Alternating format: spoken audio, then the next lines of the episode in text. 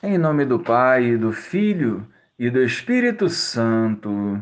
Amém. Bom dia, Jesus. Que a força da tua palavra cure as feridas dos nossos corações e nos fortaleça na caminhada rumo ao céu. Vinde em nosso auxílio. Amém. Naquele tempo, Jesus disse aos discípulos: Um homem rico tinha um administrador que foi acusado de esbanjar os seus bens.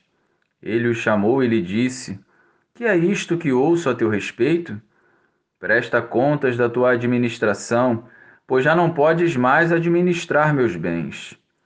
O administrador então começou a refletir: O Senhor vai me tirar a administração.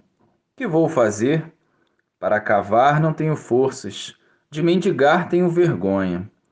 Já sei o que fazer para que alguém me receba em sua casa quando eu for afastado da administração. Então, ele chamou cada um dos que estavam devendo ao seu patrão e perguntou ao primeiro: Quanto deves ao meu patrão? Ele respondeu: Cem barris de óleo. O administrador disse: Pega a tua conta, senta-te depressa e escreve cinquenta. Depois ele perguntou a outro: E tu, Quanto deves? Ele respondeu: Cem medidas de trigo. O administrador disse: Pega a tua conta e escreve oitenta. E o Senhor elogiou o administrador desonesto, porque ele agiu com esperteza. Com efeito, os filhos deste mundo são mais espertos em seus negócios do que os filhos da luz. Louvado seja o nosso Senhor Jesus Cristo, para sempre seja louvado. Num primeiro momento, nos parece que o Senhor elogia o administrador infiel. Na verdade, ele elogia a sua coerência.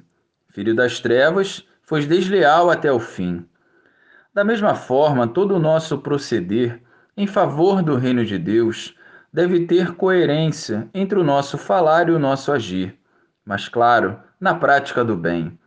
Uma coisa precisamos recordar: não podemos enganar nosso Senhor.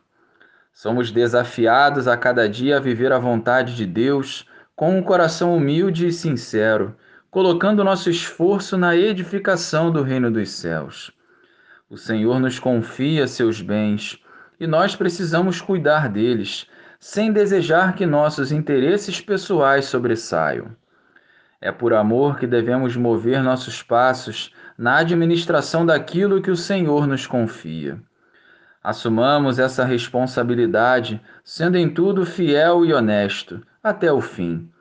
Que as nossas atitudes estejam de acordo com a vontade do Pai e o nosso testemunho atraiam almas para o coração de Jesus. Glória ao Pai, ao Filho e ao Espírito Santo, como era no princípio, agora e sempre. Amém.